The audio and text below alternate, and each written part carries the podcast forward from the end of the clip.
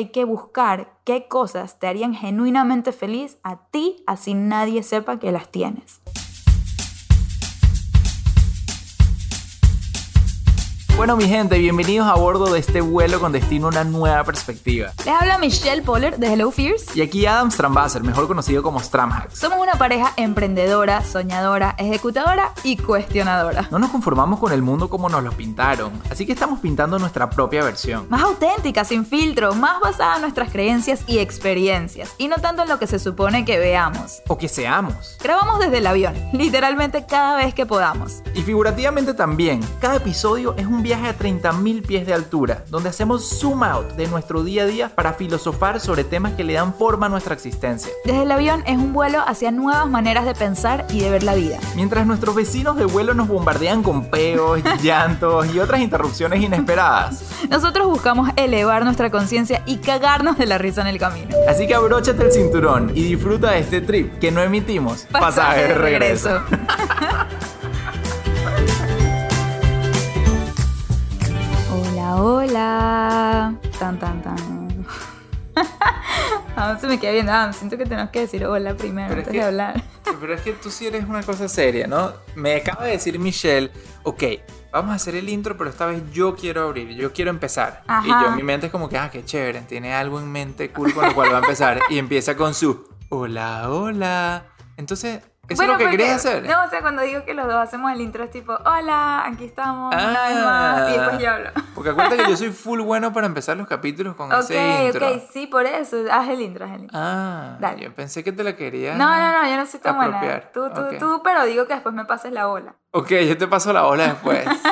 Bienvenidos a un nuevo episodio aquí desde el avión. ¿Cómo están, queridos? ¿Están...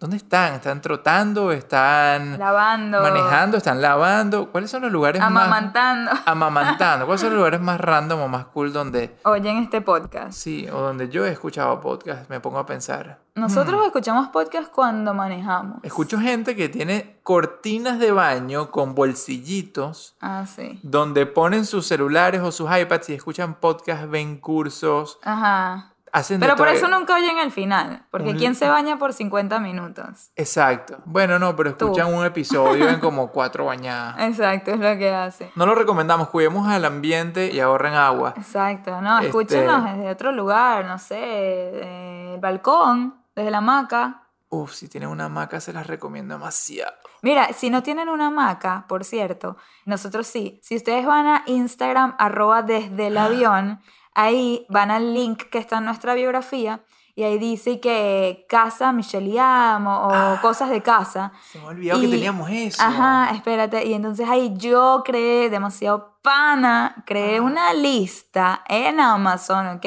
En mi cuenta de influencer con todos los productos que tenemos en la casa o productos muy parecidos a los de nuestra casa. O sea, si ustedes quieren recrear nuestra casa, pueden. Qué cool. A mí se me olvidó eso, Michelle. Y justamente esta Ajá. mañana una chama me preguntó, Ajá. ¿dónde compraste la hamaca? Y yo fui de huevón, me Coño. metí en Amazon y le mandé, vale. En Ah. vez de rápidamente darle lo tuyo. que mío, lo nuestro, está en el perfil de desde el avión, ¿ok? Yo sé, yo sé, digo. Ahí dice casa, olvidó. Michelian, cosas de casa, una cosa así, y ahí está la maca, es lo primerito. Está la maca, está la máquina con la que hago espuma, que me la preguntan cada vez que hago un story, y todo lo demás que tenemos en la casa está ahí. Vayan, ¿ok? Bueno, yo quería empezar este episodio que ya lleva 2 minutos 54 segundos, em, diciéndole que este episodio yo no me imaginé lo que iba a desatar. Señores, Am y yo pusimos, bloqueamos nuestro calendario de 4 a 6 los martes para grabar el episodio. Se supone que yo empiece un poquito antes, como a las 3, 3 y media, a descifrar de qué vamos a hablar para que a las 4 revisarlo con Adam, corregirlo y empezar. Y tenemos dos horas bloqueadas solo para ustedes. Y yo estaba súper emocionada de este episodio porque, como ya saben, estamos ahorita haciendo un episodio por capítulo del libro Hello Fears. Hicimos el capítulo 1, hicimos el capítulo 2 y ahorita venía el 3. Que bueno, claro, fue interrumpido por la noticia muy importante del episodio pasado.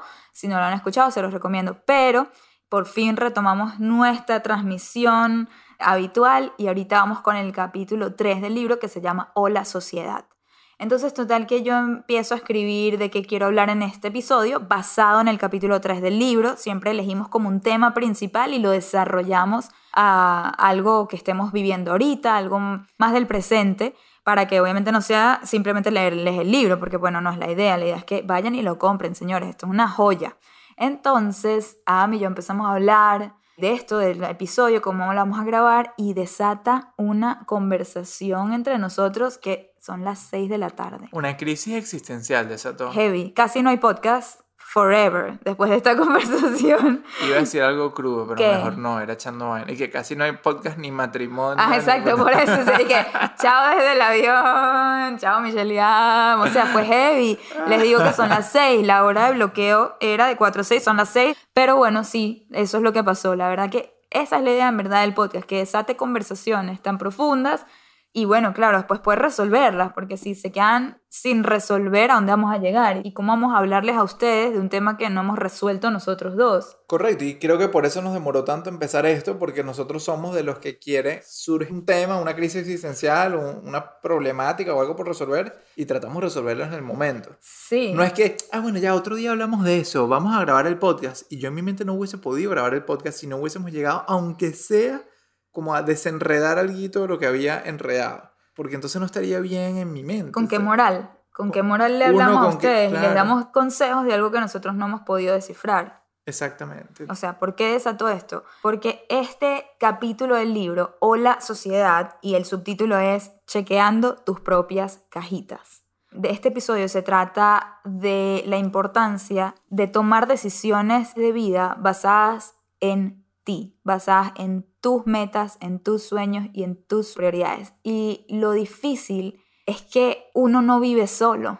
Por lo menos nosotros no vivimos solos, vivimos en pareja. Y yo sé que muchos de ustedes que nos escuchan no solo viven en pareja, viven en familia.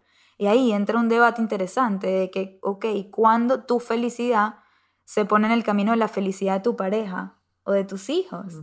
Entonces, ese es el debate que desató esto cuando estamos hablando aquí de qué, temas vamos a tocar y la importancia de eso, darle prioridad a tus sueños, dejar de hacer las cosas porque otros las esperan. Y en eso me dice, cuando dices otros, puede ser tu pareja. Y yo que claro, otros es, ¿sabes? No solamente es la sociedad como as a whole, así como la comunidad donde estás, donde creciste, o tus amigos, o tus padres, pero también es tu pareja. Y entonces eso es un problema, cuando tu felicidad pues limita la del otro se desató un debate donde Adam me dice, bueno, pero yo me di cuenta que estaba viviendo la vida de los sueños de Michelle. Y entonces surgió la pregunta de quién estás tú viviendo la vida de los sueños. Pero eso entró en nosotros en ese debate de, ok, y ahora de quién estamos viviendo la vida de los sueños, porque ahorita, y eso se lo dijimos en el episodio pasado, estábamos viviendo la vida de los sueños de Michelle por varios años y de repente nos vamos a Miami, cae la cuarentena y estamos viviendo la vida de los sueños de Adam en este momento, porque Adam es el que está feliz y yo no digo que yo no estoy feliz, pero definitivamente no estoy en este momento en mi esencia o sintiendo que estoy cumpliendo mi propósito todos los días de vida, de felicidad. Entonces, pues tuvimos una conversación bien profunda que duró dos horas. Uf, no, no sé ni qué decir, Michelle.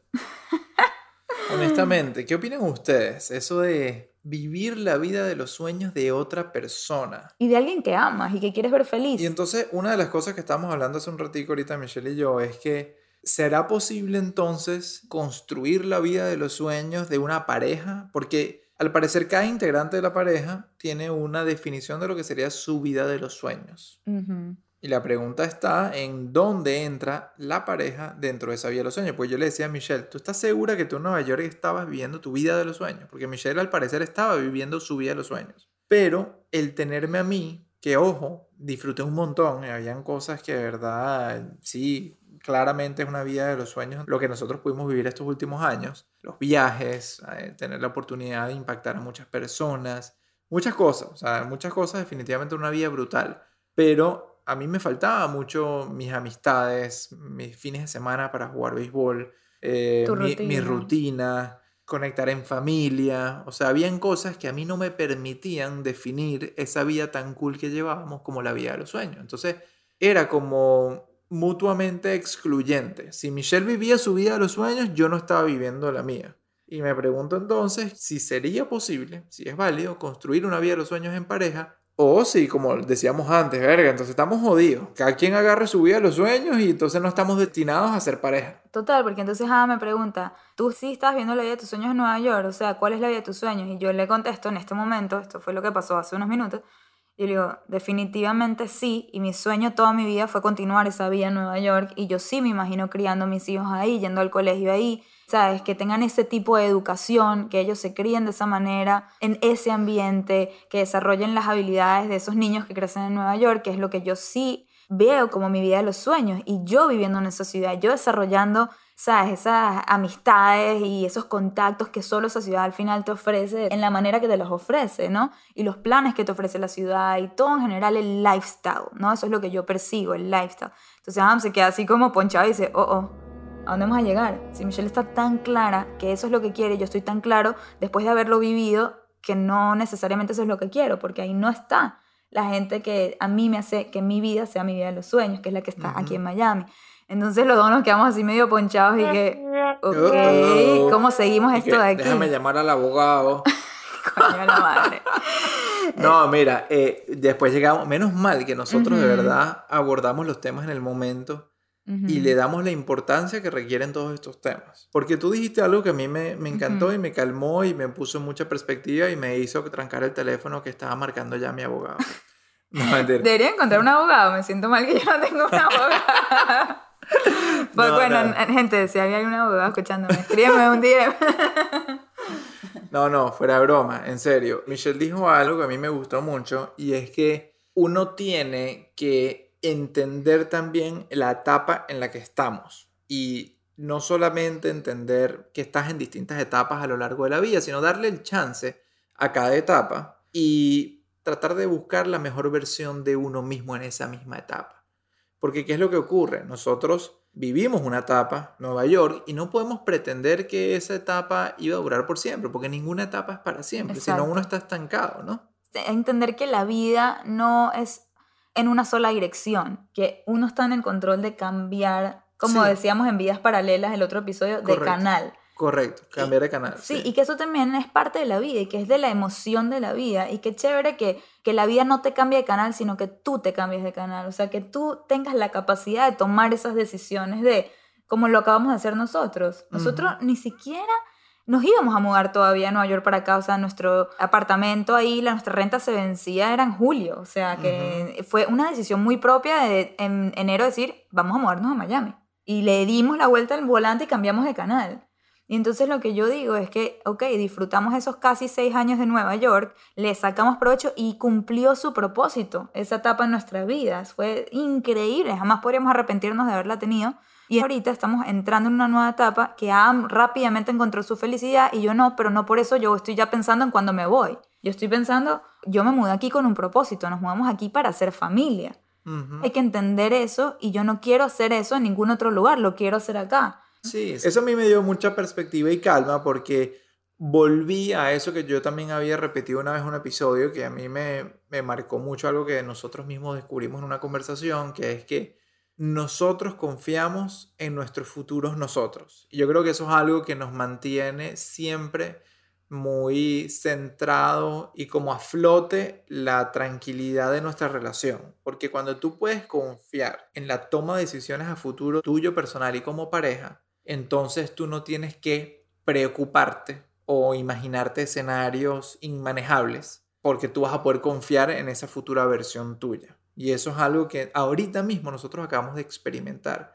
Yo como les decía, echando broma, yo decía, oh, oh, estamos jodidos y vaina, porque si en el futuro... Y yo en mi mente dije, pero ya, ¿qué voy a estar ahorita preocupándome y autojodiéndome? Y saboteando el Saboteándome, como decía, llamando a un abogado ahorita para algo que dentro de unos años todos los factores y todas las variables habrán cambiado, serán distintas y muy importante aún, uno puede elegir hoy confiar en la futura versión de uno mismo como individuo y como pareja. Entonces yo dije, ok, ya analizamos este caso, como que analizamos bien el escenario y la situación, ahorita es momento de dejárselo al futuro, que vaya a tomar esas mejores decisiones con las variables que le correspondan en ese momento. En inglés es la frase, cruzaremos ese puente cuando lleguemos. Ajá.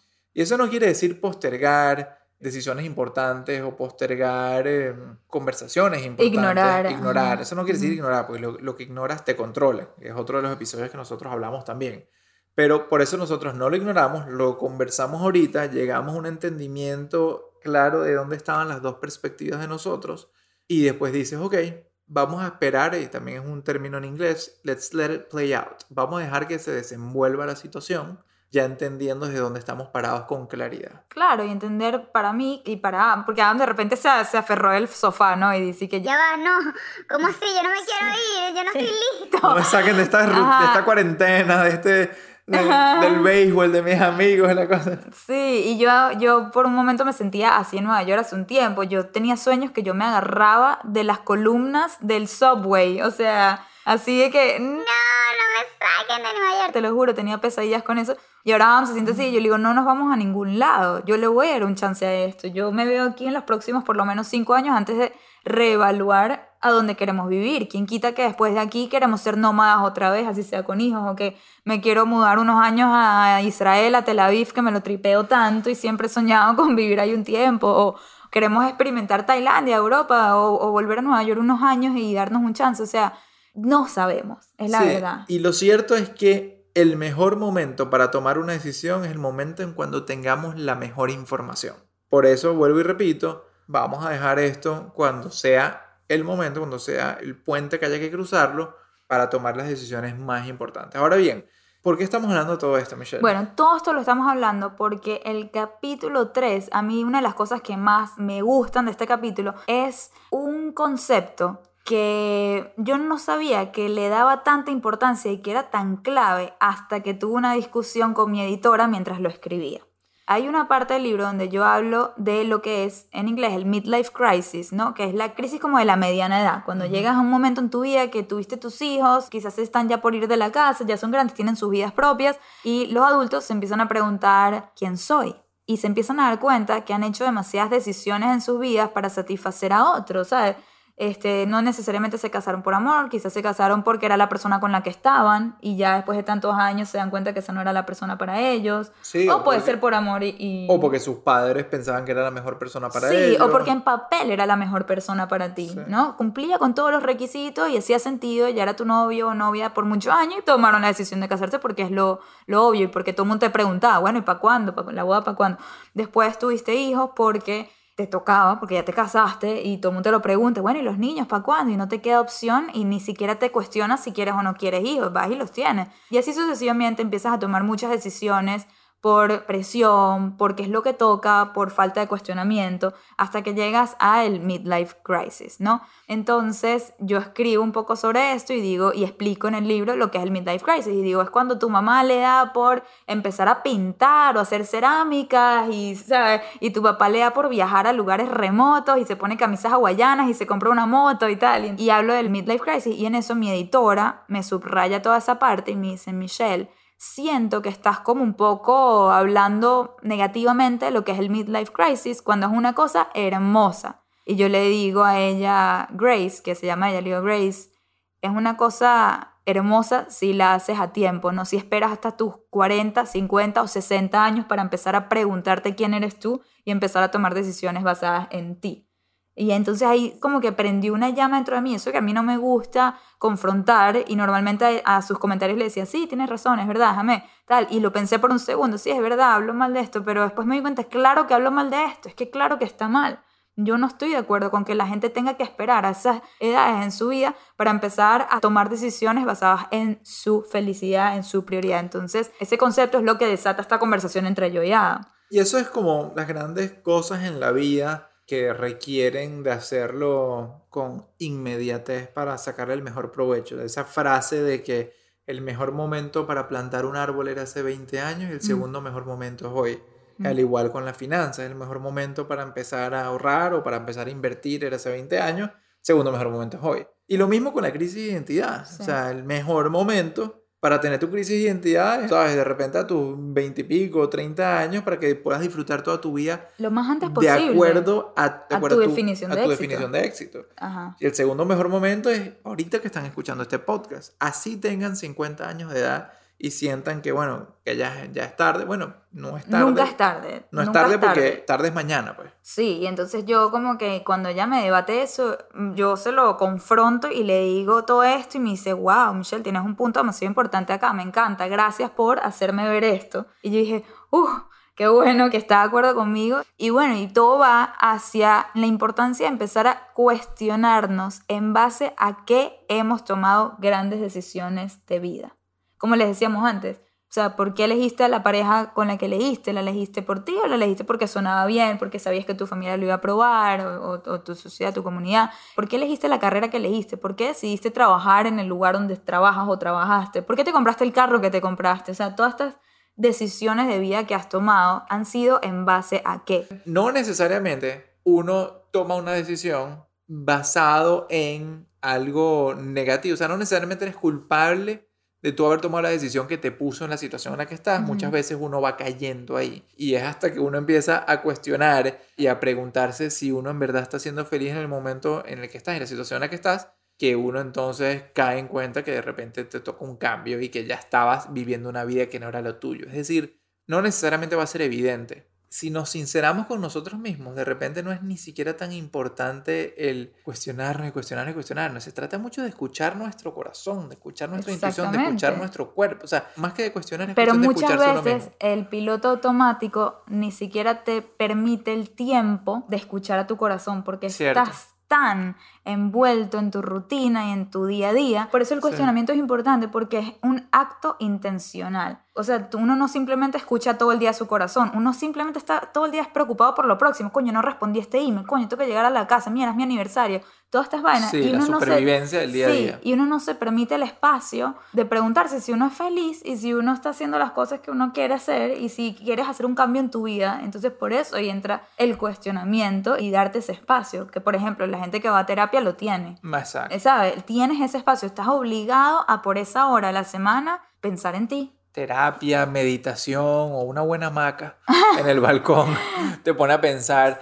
Pero Sí. sí, y hablando de eso un poco, también no quiero que sea algo como inalcanzable o que la gente diga, ah, qué, qué chévere decir así, pero yo ahorita no puedo tomar esas decisiones porque estoy atado de tal y tal manera, ¿no? O sea, tu mejor vida empieza desde que tú te escuchas a ti, aún no viviendo tu mejor vida. Porque en el momento que tú te escuchas a ti y tú tienes eso entonces entre ceja y ceja presente y tú vas haciendo pequeñas cositas alineadas hacia eso, la tan sola aspiración de vivir esa mejor vida ya te hace estar en el camino hacia esa mejor vida. Y eso es demasiado importante. Porque nadie llega de la noche a la mañana a vivir esa mejor vida. Y es que también mucha gente, Gore, ni siquiera sabe qué quieren. Hay mucha gente que puede identificar que no están del todo satisfechos o que esta vida no le hace feliz en el día a día, pero ¿cómo identificar qué quieres? Y cómo identificar si eres o no eres feliz o si simplemente estás cómodo. Entonces, no sé qué te parece a ti, pero algo que yo digo es que si tú vives una vida donde todo el tiempo estás esperando que sea el fin de semana, o si vives una vida donde todo el tiempo estás esperando que sean las vacaciones, eso es una señal de que no necesariamente estás siendo feliz en el día a día. Y, y sí, quizás porque están atascados en un trabajo que por la visa o por el salario, pero está bien tener esas aspiraciones y darse cuenta y decir, es verdad, estoy en este trabajo que no me hace feliz y claro, y no puedes quedarte con la conclusión de que, bueno, pero ¿qué voy a hacer? Tengo que vivir, ¿qué voy a hacer? Necesito mi visa. Sí, es cierto, necesitamos todo eso y todos pasamos por eso. Obvio, es que, bueno, nosotros lo pasamos. Sí. Yo trabajé por nueve meses, dos trabajos completos, que era el trabajo que tenía y construir nuestro sueño. Sí, entonces es qué estás haciendo hoy por tener a futuro ese trabajo que amas o esa vida que aspiras tener, en vez de conformarnos con esa excusa de, bueno, ¿qué quieres que haga? Necesito comer. Es que es muy fácil decirlo. Es muy fácil. Y entonces, cuando te das cuenta que quizás lo que tienes y lo que has logrado no necesariamente te da esa felicidad del día a día y eres de esas personas que todo el día estás esperando que llegue el fin de semana o las vacaciones, entonces quiero que te hagas esta pregunta.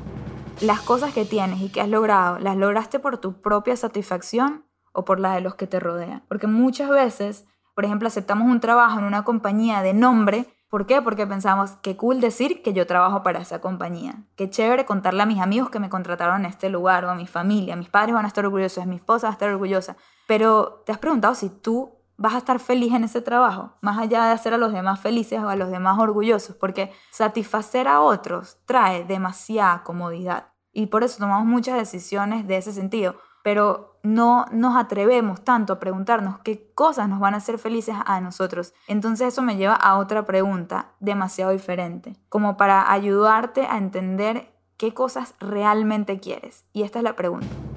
Si nadie supiera que lograste tal cosa, algo que tú tengas así en tu bucket list, algo que está en tus casillas, ¿todavía te gustaría lograrlo? Porque si tú estás tratando de lograr algo para que los demás lo sepan, para impresionar a los demás, entonces definitivamente no estás persiguiendo la meta correcta. Y entonces se los voy a poner en contexto. Ponte que tu sueño es comprarte un Rolex, ¿ok? ¿Qué pasa si te compras el Rolex que tanto soñaste y aspiraste y ahorraste y luchaste y nadie sabe que tú lo tienes? ¿Todavía te gustaría el Rolex? o tú quieres el Rolex para que la gente sepa que tú tienes un Rolex. Y lo mismo aplica para un carro. Quieres un Corvette o quieres un Tesla o lo que sea. O quieres trabajar en una compañía rechísima, en un JP Morgan, en un Google, en una de estas compañías. ¿Quieres eso por ti o porque quieres contarle a los demás? Y si nadie supiera que tú trabajas ahí, imagínate que te dan el trabajo ese de tus sueños en esa mega compañía y no le puedes contar a nadie. ¿Todavía te haría feliz ese trabajo? Lo mismo va para las parejas, para las amistades para todo. O sea, yo creo que hay que buscar qué cosas te harían genuinamente feliz a ti, así nadie sepa que las tienes. Entonces es una buena manera de ir identificando, porque antes estábamos hablando de que hay muchas personas que no saben ni siquiera qué les hace feliz. Pero entonces es una manera de identificar. Y también hay dos layers aquí, ¿no? Hay dos capas. Está las personas que su corazón les dice que esta vaina no es para ellos, ¿ok? Que ellos saben, que es obvio, es evidente que no es para ellos, no están felices y tal, pero por alguna razón están eh, atados, a eso y que pueden ir poco a poco entonces desatándose, pueden ir poco a poco construyendo un futuro, por lo menos dándole el chance a una visión, a una aspiración. Está la gente que no saben que son infelices. Está la gente me, como le llamamos nosotros, ¿no? Está la gente que vive una vida me Sí, que ni sabe, que yo la se lo cuestionan. Yo, yo, viví ambas cosas. Yo viví una parte de mi vida que era me y viví otra parte de mi vida donde me di cuenta que ya el me había pasado a intolerable y ya mi corazón me lo decía. Pero por un tiempo yo entendía lo que era esa vida me. Era como que, ah, ok, me toca ir de lunes a viernes a hacer tal, tal, tal cosa. Y entonces, bueno, y, pensaba en mi fin de semana y pensaba en mis viajes que quería hacer. Pero entonces, esa gente que está en el me, ¿cómo pueden ellos identificar las cosas que sí pudieran gustar, empezando por lo que no les gusta. O sea, porque también está lo que haces por otros y también está lo que estás haciendo que no necesariamente es por otros, pero lo haces, bueno, por un salario, digamos, no sé si es por otros, pero lo haces por otras razones ajenas a la felicidad. Lo haces porque tienes una familia que mantener, porque estás atado a una ciudad. Y, pero hay tantas cosas que te dan el sustento de tu familia, más allá del trabajo que crees que te tienes que conformar. Pero claro, requieren de mucho sacrificio, requieren de tomar riesgo, de incomodidad, requieren de decepcionar a gente a tu riesgo alrededor. es un tema importante, Michelle, porque uno no puede tomar los mismos riesgos con hijos que sin hijos, eso lo escuchamos muchas veces. Claro, no, pero por ejemplo lo que hiciste tú, dos trabajos de tiempo completo, o sea, estabas trabajando para finanzas en tu vaina y en la tarde, o sea, a partir de las 6, 7 trabajabas conmigo para desarrollar este negocio, o sea, ahí el riesgo más bien es de tiempo, no, no necesariamente financiero. ¿Y será posible encontrar una manera en la cual disfrutes lo que estabas haciendo que te parecía me y eso, pero encontrarle como un twist. Porque hay personas que, o sea, yo tampoco quiero causar aquí terremotos innecesarios en la vida de las personas, como que, es verdad, odio este trabajo, pan, renuncian y de repente se van a la mierda y, y tipo, fue la peor decisión que debieron haber no, hecho. No, estamos buscando causar terremotos con esto, estamos queriendo causar que la gente tenga un despertar eso. muy temprano para que no lleguen a edades avanzadas y empiecen a tener estos cuestionamientos. Queremos poner esa semilla de cuestionamiento hoy para que poquito a poquito empiecen a ver hacia adentro, empiecen a decir, en verdad yo quiero esto, me veo aquí toda mi vida. Eso que acabas de decir me gusta, me veo aquí toda mi vida. Un ejercicio interesante entonces sería, describe tu vida si nada cambiara. En 20 años. Wow. Sí, a los 40, 50 años. O sea, describe tu vida si vas por este camino, si nada va a cambiar, o si, digamos, sigues en tu trayectico así. Imagínate que tienes la edad que tengas, 20 años más de lo que tienes ahorita que estás escuchando, o 15 años más, o 10 años, lo que sea. Describe esa vida y en paralelo, ahora describe la vida que que Sí te gustaría que amarías, o que soñarías con tener, o que te da curiosidad tener. Describe esa vida también. Y otra vez, me encanta caer en nuestro episodio de vidas paralelas, porque adivinen qué, todos tenemos vidas paralelas, pero no se va a empezar a explorar una vida paralela, a entender lo que será una vida paralela si no le damos el chance. Entonces, es estar atento a lo que nuestro cuerpo y nuestro corazón nos está diciendo, es estar consciente y cuestionándose que si la vida en la que estamos es una vida que realmente nos está trayendo felicidad de acuerdo a nuestra propia identidad, a nuestras propias definiciones de felicidad y de éxito, En el día a día, en el día a día. sí. Porque aquí no vivimos solo por los fines de semana y las vacaciones. O sea, mi propósito, yo lo cumplí y es vivir mi mejor vida en el día a día. Y mi segundo propósito es que los que me escuchan por lo menos tengan esa aspiración de vivir su mejor vida en el día a día. Sacarle el provecho a cada día de nuestra vida, porque la vida es tan corta. Y yo soy demasiado creyente de eso, o sea, yo vivo en eso, de que la vida es demasiado corta y hay que aprovecharla, o sea, hay que vivirla al máximo. No hay que subestimar el tiempo, es más, eso es lo último que podemos subestimar, el Lo tiempo. último, sí. Sí, y entonces hay algo muy interesante para ayudarnos también a descubrir qué cosas están más alineadas con tu propia felicidad. Y es hacernos la pregunta para muchas cosas en nuestra vida, ¿verdad? Para los distintos aspectos, ¿esto lo quiero o esto siento que debería? O sea, ¿quiero esto o debería esto? Entonces, por ejemplo, en el libro, en la página 74, 74 creo que ¿verdad? es. Ajá, en la página 74 yo hice una lista de cosas donde tú tienes que con un lápiz o un bolígrafo circular la palabra quiero o debería. Entonces yo te digo toda la oración y tú tienes que circular cuál de estas dos sientes que va contigo, con tu felicidad. Entonces, la primera, por ejemplo, quiero o debería vivir en la misma ciudad de mis familiares. Sé que muchos tienen esa duda, ¿verdad? Que, y sobre todo los venezolanos que estamos por todo el mundo y tenemos que tomar esa decisión. No, no era como antes, que todos vivíamos en Venezuela y era un hecho, que tú vivías ahí y toda tu familia vivía ahí. La verdad es que todos vivimos regados por el mundo y las familias están separadas y nos toca tomar decisiones difíciles de dónde vivir. Entonces, esas preguntas se las hago. ¿Quiero o debo vivir en la misma ciudad de mi familia? O sea, cuando tú no vives en la misma ciudad de tu familia y piensas en eso, sientes culpa y por eso quieres considerarlo o lo extrañas y lo quieres y por eso quieres, ¿no? O sea, vivir ahí. O, por ejemplo, ¿quiero o debo tener hijos?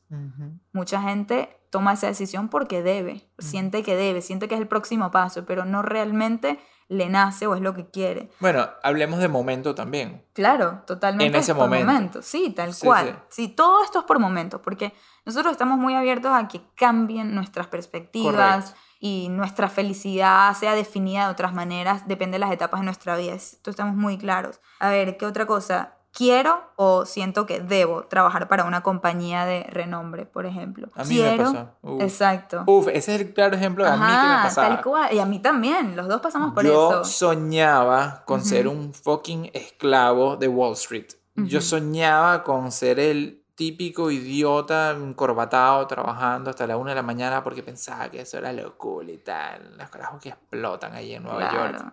Y tú pensabas que querías, pero en verdad era más un debo. Debo trabajar Yo debo. Claro. Yo debía trabajar Yo me gradué ahí. de finanzas, yo debo, Debo trabajar, ahí. Y después me di cuenta que, que, o sea, que jamás hubiese querido eso. Claro. O sea, y, y el poco momento en el cual tuve cosas así, tuve cosas similares, lo detestaba. Claro, es que yo aprendí un término que me encanta y es el glamour. En un libro que creo que se llama Glamour o algo no me acuerdo exactamente el nombre, ¿no? Pero habla sobre que cuando uno quiere y aspira a algo, hay un glamour de querer algo y de repente lo cumples. Esa es tu vida y ese glamour desaparece. Entonces, cuando uno quiera y aspire a algo y te lo imaginas espectacular, quiero que por un segundo te imagines que esa es tu vida de todos los días, que ya llevas un año en ese lugar y todos los días vas a la misma oficina y tienes problemas como todo el mundo y sabes, te rodeas de un jefe que no necesariamente es el mejor, pero estás trabajando en esa compañía que antes tenía tanto glamour. Si te imaginas en tu día a día en ese lugar, eso es lo que realmente quieres, porque a mí me pasaba también con publicidad. Quiero trabajar en BBDO, quiero trabajar en Ogilvy, en Crispin Porter y todas estas agencias, wow, pero que claro, tenían una fama de uf, de explotadores. explotadores coñuelos. Sí, y después de trabajar en mi agencia y conocer gente que trabaja en esas, comparando nuestras vidas, nos damos cuenta que es la misma vida, solo cambia el nombre de la agencia. Entonces Sí. digo, ya va, si no me hace feliz esta, ¿por qué me va a hacer feliz esa? ¿Sabes? Sí. Y eso es algo que aplica mucho para las cosas materiales por igual. Sí. Eh, eso de que, o sea, ver, yo necesito este carro, quiero este carro, tal y tal. Y mucha gente que en verdad no quería ese carro, sino que pensaba que lo quería. Cuando tienes eso y te das cuenta entonces que a la semana ya te da igual porque es el carro que estás para arriba y para abajo. Sí. Te das cuenta y que, ya todo el verdad mundo no lo querías. vio. Que ya todo el mundo, lo ya todo mundo te felicitó. Sí, ya te das cuenta que de repente no lo querías tanto, sino que era una cosa que se suponía que lo tendría. Entonces, a lo que hablabas antes de que si nadie supiera que si tuvieras algo que igualito te gustaría, ahí también te ayuda entonces mucho a determinar eso, ¿no? Tanto en los trabajos como en los bienes materiales que tengas. Es que tal cual, porque también uno termina cayendo mucho en la comparación. Entonces terminas tomando muchas decisiones de vida para estar a la altura de los que te rodean y poder compararte y decir, ya va, no. Esta gente se compró este carro, ahora yo me voy a comprar este que es más arrecho. Y te estás comprando ese carro que es más arrecho solo porque es más arrecho en comparación a lo de tus amigos, a lo de tus coworkers, ¿no? Como que, Sí. no, porque realmente ese es el carro que se alinea con tu personalidad o con lo que tú quieres de vida, sino simplemente porque es más arrecho que el de tus amigos. Y conocemos a alguien así, conocemos a alguien que va y se compra el megacarro y entonces después viene otra persona y se compra uno más arrecho y no pasan dos semanas que este va y lo cambia. Y yo digo, brother, ¿qué te hace feliz a ti? Has cambiado de carro siete veces este año, siempre estás buscando el próximo y el próximo y siempre está como que excusando de por qué este es más cool y por qué lo cambió y por qué hizo un súper buen deal. Y yo me pregunto, ¿qué realmente te llena? ¿Qué realmente a ti te da felicidad? Porque claramente el carro no es. Sí. Si lo cambias tan seguido, por ejemplo, él también aparte iba y se comparaba con Adam. Y Adam, cuando vivíamos aquí, tenía su Camaro. Y le decía, ah, mira mi carro. Descubrí que es más arrecho que el Camaro porque hace esto y esto y esto. Y Adam, y que, qué bien, brother, qué bueno por ti. Yo amo mi Camaro porque tengo una historia con el Camaro. Porque yo en Sí. Venezuela, ese fue mi primer carro y ahorita salió esta versión nueva que me acuerda a mi versión anterior y a mí me trae genuina satisfacción mi carro por mí. Am nunca, jamás se compró ese carro por show off, por demostrarle nada a nadie, sino porque realmente se alineaba con él, Sí, con sí. su personalidad. Y, Y- eso es demasiado importante. Y con todo y eso no fue la mejor decisión financiera de mi vida, lo he dicho en otros capítulos, pero en eso tienes total razón. Sí. Es un carro que a mí me traía genuina felicidad por mi situación particular. Tal cual. Y volviendo a la lista, quiero hacerles algunas otras de estas preguntas porque me parecen muy buenas. Por ejemplo, ¿sientes que quieres o debes viajar a lugares exóticos? Porque también nos dejamos mucho llevar por el glamour que vemos en las redes, ¿no? Como que, ay, mira, Michelle y Adam se fueron a Tailandia y, y la dillan a la pareja, vámonos a Tailandia y de repente estás ahí, ¿no? Como- te hace feliz. Como unas historias que hemos escuchado alguna vez de gente. Ajá. No, pero es que escuchamos de panas y tal que de repente se van también a viajes así exóticos y los carajos que si no salen del hotel. Sí, porque les encanta dormir y tipo ir de compras y van de shopping al mall. Y yo dije, ¿es en serio? ¿Te fuiste hasta no sé dónde para ir al mall? Tipo, eso Sí, podías hacerlo en sí, tu propia sí. ciudad. Es que Exacto. eso es lo que nos gusta hacer. Entonces esa gente está yendo al lugar exótico porque siente que debe, porque sus amigos también fueron a ese lugar exótico, por Exacto. ejemplo, de luna de miel o lo que sea, y no fueron ahí porque les nace. Si fuera por ellos, casi que son más felices en su propia casa que yendo al viaje, pero ellos sienten esa necesidad de pertenecer. No, yo debo ir a Tailandia a mi luna de miel, porque todo el Sí, mundo está yendo. Y tengo que ir al hotel más arrecho porque es el hotel que van todo el mundo. Y entonces, por ejemplo, para ya terminar con la lista, bueno, la lista es mucho más larga y si la quieren leer, pues van a tener que comprar el libro, señores. Entonces, pero por ejemplo, este, quiero o debo creer en Dios. A mí me encantó terminar con eso, así como... Eso es muy poderoso, pero es tan cierto. Ujú. Tantas veces vemos, bueno, y creo que en muchas religiones pasa eso, que se crea este, esta sensación de que debes de, o sea, de, Sí. de crianza, Wow, de total. pertenecer a una comunidad o a una, a una cultura en específico Ujú. donde se le instaura tanto ese miedo Sí. de que debes hacer esto, debes hacer esto, debes hacer esto, debes hacer esto, que, que coño, ¿dónde queda la genuinidad de las cosas? Totalmente. O sea, el tema de la religión es un tema full fuerte, en verdad, casi que es un tema aparte, pero Sí, entra sí. mucho, entra mucho en esto de debo o quiero.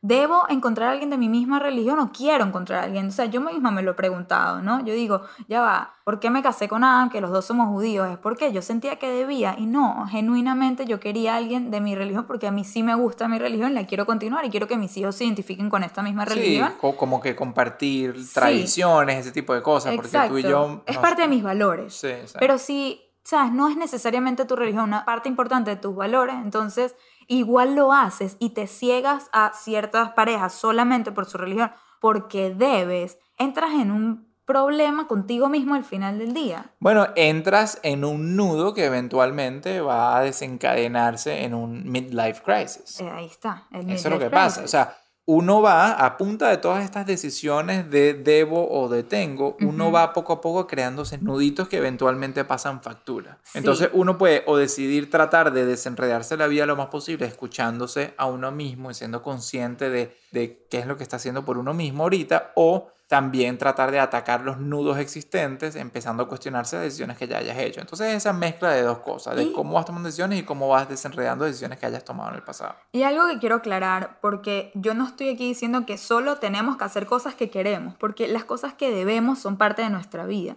Todos debemos hacer cosas que a veces no queremos, pero con una finalidad que queremos. Entonces, algo que yo digo en el libro que me gusta es que el objetivo de cada debo debe ser un quiero. Es decir, Muy bien. debo estudiar porque me quiero graduar. Claro, eso sí te quieres graduar. No Sí, estoy sí, diciendo que te quieras correcto. graduar. Son si no te ejemplos. quieres graduar, definitivamente ese es un debo que no deberías hacer.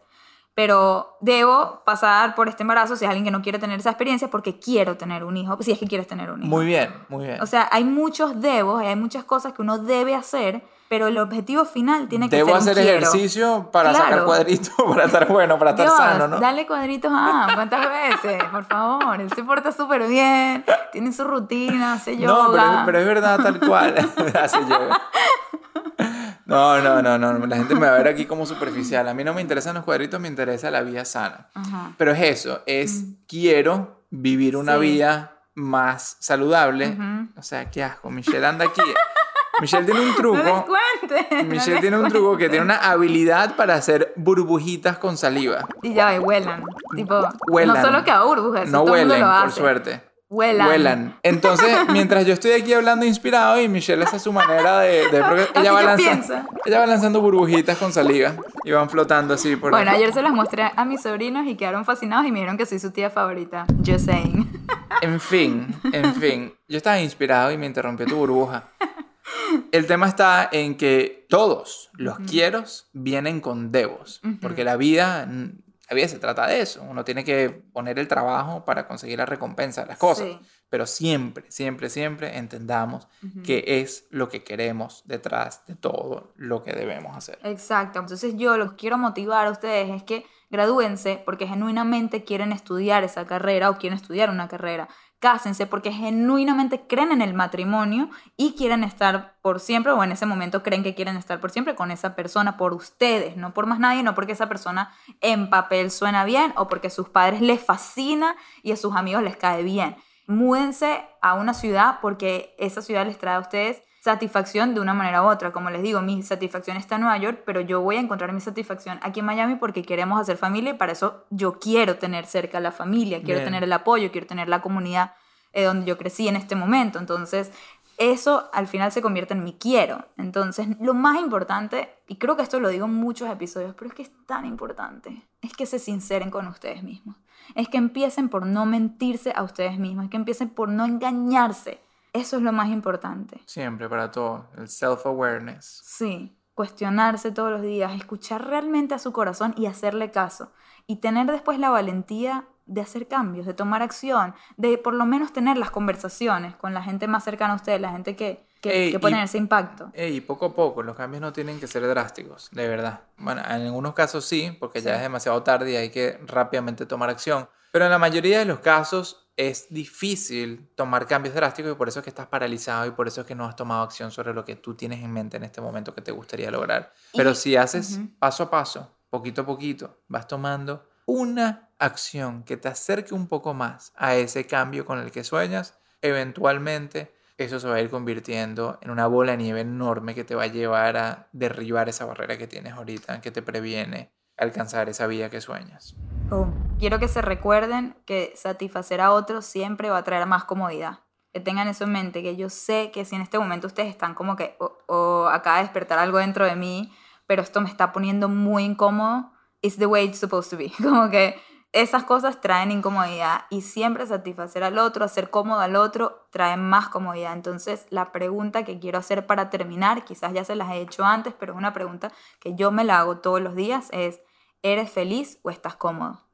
Porque yo me di cuenta que eso de chequearlo, el- las cajillas de la sociedad, hacer lo que el mundo espera de ti, lo que tú pensabas que esperaba de ti, darle check a esas cosas, lo que te traen es comodidad. Sea, yo me gradué de la universidad, me refiero, con una súper buena nota, encontré un muy buen trabajo en una muy buena agencia, me casé con el hombre de mi vida, hice todas estas cosas y de repente me doy cuenta que estoy cómoda, no necesariamente estaba viviendo mi mejor vida o siendo demasiado feliz. Y ahí es donde yo tuve la valentía de comunicárselo a Adam, que eso fue el primer paso, y atreverme a tomar acción al respecto. Y eso fue el momento más decisivo de mi vida y lo que hizo que yo me acerque cada día más a mi felicidad. Entender que yo estaba cómoda, no feliz, porque eso engaña. Esas um, definiciones se overlap, como que tapan una a la otra. Y uno, por no ser ingrato, deja de entonces cuestionar, porque dices, ay, qué ingrato soy, lo tengo todo tengo todo, tengo una linda esposa, una linda familia, una linda casa, y yo aquí preguntándome si soy feliz o no. Y es tan importante, y eso es lo que le pasó a Adam. Adam lo tenía todo, en papel tenía la vida perfecta, y todo el mundo le decía, Adam, qué cool la vida de ustedes y tal, mire, solo viajan y comen y están juntos y tienen libertad y no sé qué. Y Adam dice, ajá, todo eso es verdad, en papel suena increíble, pero ¿esto me está trayendo a mí real felicidad o estoy cómoda en esta vida? Chévere que Michelle me pintó básicamente con todos sus sueños. Y entonces eso fue también el despertar de Adam. O sea, cada uno ha tenido un despertar distinto y hemos tenido que hacer cambios para ajustarnos a eso. Pues sí, pues sí. La verdad es que quedé drenado mentalmente. Esto es un tema muy fuerte, Michelle. Es fuerte. Porque por un lado no quieres que la gente ahorita se empiece a cuestionar todo en su vida y empiece a, a, Pues sí. a desestabilizar su sistema y su... No se trata de... O sea, no queremos que le encuentren la quinta pata al gato aquí. Solamente queremos que prendan sus antenitas de Ajá. chapulín a ver si, si en algunos aspectos de su vida esa comodidad está ocultando una insatisfacción muy profunda que más adelante les pueda producir una crisis existencial o una crisis De identidad. de identidad. Oh. Entonces creo que se trata de eso. Creo que se trata de en verdad escucharnos a nosotros mismos, escucharnos en dónde estamos parados, qué es lo que tenemos y poco a poco, otra vez, no se trata de tomar acciones radicales necesariamente, pero de qué cosas vas a hacer para acercarte a una identidad que te traiga genuina felicidad. Y me encanta lo que dijiste antes. Imagínate tu vida en 20 años si nada cambiara. Imagínatela si todo cambiara. Listo, ese es el ejercicio. Ese es el ejercicio. Quédense con eso. Exacto, quiero que se imaginen, no sé cuántos años tienen ustedes, pero ustedes a los 60 años, ¿cuál es su mejor vida a los 60? ¿Y por qué la empezarían a vivir a esa edad? Porque no hoy empiezan a hacer los cambios necesarios poquito a poquito que los lleven a que en ese momento estén viviendo esa vida, wow, o a los 50 años, no sé cuántos años tienen ustedes. Ey, por cierto, 15. eso incluye, y voy a aprovechar aquí para, para meter esto, porque es un tema muy importante que va de la mano. Eso abarca no solamente la toma de decisiones de cosas que te traigan genuina felicidad y, y que vayan alineados con tu identidad, pero abarca toma de decisiones importantes como, sabes, cómo te estás alimentando y cómo estás viviendo tu vida financiera. También. Eso lo hablo muchísimo. Ahorita que justamente Claro. estamos lanzando esta mentoría financiera, Julio y yo, que justamente estamos tratando de diseñar eso para las personas desde el punto de vista financiero. Pero lo Tal más cual. cool es que no solamente trata del punto de vista financiero, sino nosotros nos vamos hacia lo más profundo, vamos hacia las reales metas, hacia el real propósito de la gente que tiene detrás de la acumulación de dinero. Nosotros no queremos que la gente acumule patrimonio por solamente acumular un número en la cuenta. banco. Porque es que eso sería un should. Eso un sería debo. un should, correcto. Debo ahorrar, no. Toda la acumulación de patrimonio que nosotros estamos ayudando a la gente a obtener, todo está atado a reales quieros, Ujú. a reales propósitos de vida que viene desde la raíz de las emociones humanas más O importantes. sea que esa mentoría va a ser una terapia también para la Heavy, gente. Wow. pero heavy. O sea, yo estoy demasiado emocionado porque, bueno, aparte la, la mentoría empieza dentro de muy poco, empieza dentro de par de semanas y vamos a querer seguramente sacar más grupos hacia adelante. Pero esta ya está cerradas las inscripciones para esta y estoy demasiado emocionado porque la manera como lo construimos Julio y yo es justamente pensando en cómo la gente debe de posicionarse financieramente para vivir la mejor vida de ellos, De sus futuros. de sus futuros ellos. Sí. Es que también eso es un tema que trajiste que, wow, un poco ya al final, pero es que es tan importante que no por vivir tu felicidad hoy vas a descalabrar, ¿se dice descalabrar? Muy bien, La sí. felicidad de tu futuro tú, como Uf, mucha gente lo gracias. hace. Gracias por decir eso. qué importante, ¿no? Mucha Sí. gente dice, coño, mi felicidad, ah, me dijo, y Michelle, que viva mi felicidad, déjame agarrar mis pocos ahorritos. No, peor, mi tarjeta de crédito, irme a esquiar. Y endeudarme. Y sabes qué, mi felicidad en verdad no era este carro de mierda, era este, déjame endeudarme por aquí, o era vivir aquí, o era mudarme a Nueva York si no tengo las posibilidades, o era o sea, hacer las cosas si no tienes irresponsablemente. Y eso no es lo que nosotros queremos despertar en ustedes, por eso dijimos la importancia de trabajar hoy en un sueño futuro. Correcto. Trabajar. No la vida fácil. No hipotecarlo. No, verdad, no cortar caminos, no, no poner en riesgo tu futuro por una, un capricho del presente. Sí, sí. Bueno, ya que les hablamos de esto, aprovecho para dejarles de una vez la página web que deben visitar si les interesa eso, que se llama secretosdelosricos.com. En esa página, secretosdelosricos.com, y con ricos no nos referimos a gente que tiene riqueza monetaria, sino riqueza de plenitud de vida. Y eso es un concepto que Julio y yo lo abordamos bastante. Y de ahí nace eso de que cuáles son los secretos de aquellas personas que viven una vida rica, que viven una vida plena. Ya va, yo creo que eso es todo un episodio que hay que traer a Julio acá invitado 100%, y 100% vamos a traernos al un- gran Julio Finance aquí de invitado a tener esta sesión de filosofando sobre riqueza. Pero sí, si les interesa conocer un poco más sobre eso, de verdad visiten esa página, aunque sea para ir aplicando o anotándose para lo que sería una segunda cohorte, un segundo programa. ¿ok? Bueno, buenísimo, qué buen cierre con este tema. Es que va tan de la mano que no no lo podía dejar pasar. No, me parece excelente, la verdad. Así que bueno, wow, llegamos al final. Y, y voy a aprovechar desde el punto de vista, tanto en finanzas como en todos los aspectos de vida, a nivel emocional, y con, vayan yendo a terapia, a nivel nutricional, pueden hacer el programa que Michelle y yo estamos haciendo, que se llama Let's Go Green. En Instagram es arroba Let's Go Green, que es como mejorar la relación con la comida para que en un futuro seas esa persona que quieres ser.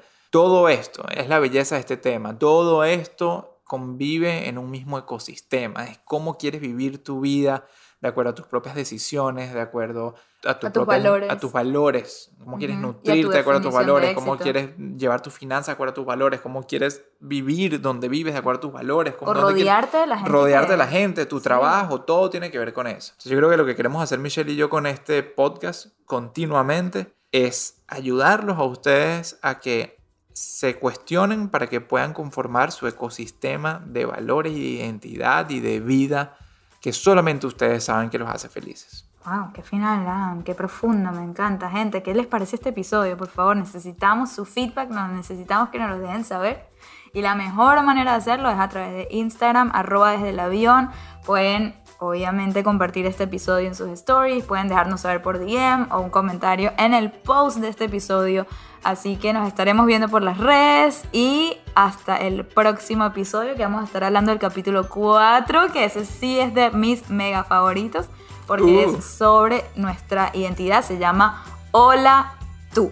Que es una belleza a continuación para lo que veníamos Tal hablando. cual. Sí, sí, sí. Bueno, Belleza. Entonces, no les vamos a decir más. Vayan que- marinando esto que escucharon hoy porque el próximo los va a ayudar a darle forma Ujú. a todo esto que estamos hablando. Entonces, bueno, hasta el próximo episodio. Los queremos mucho y esténse ahí pendientes del Instagram desde el avión. Chao.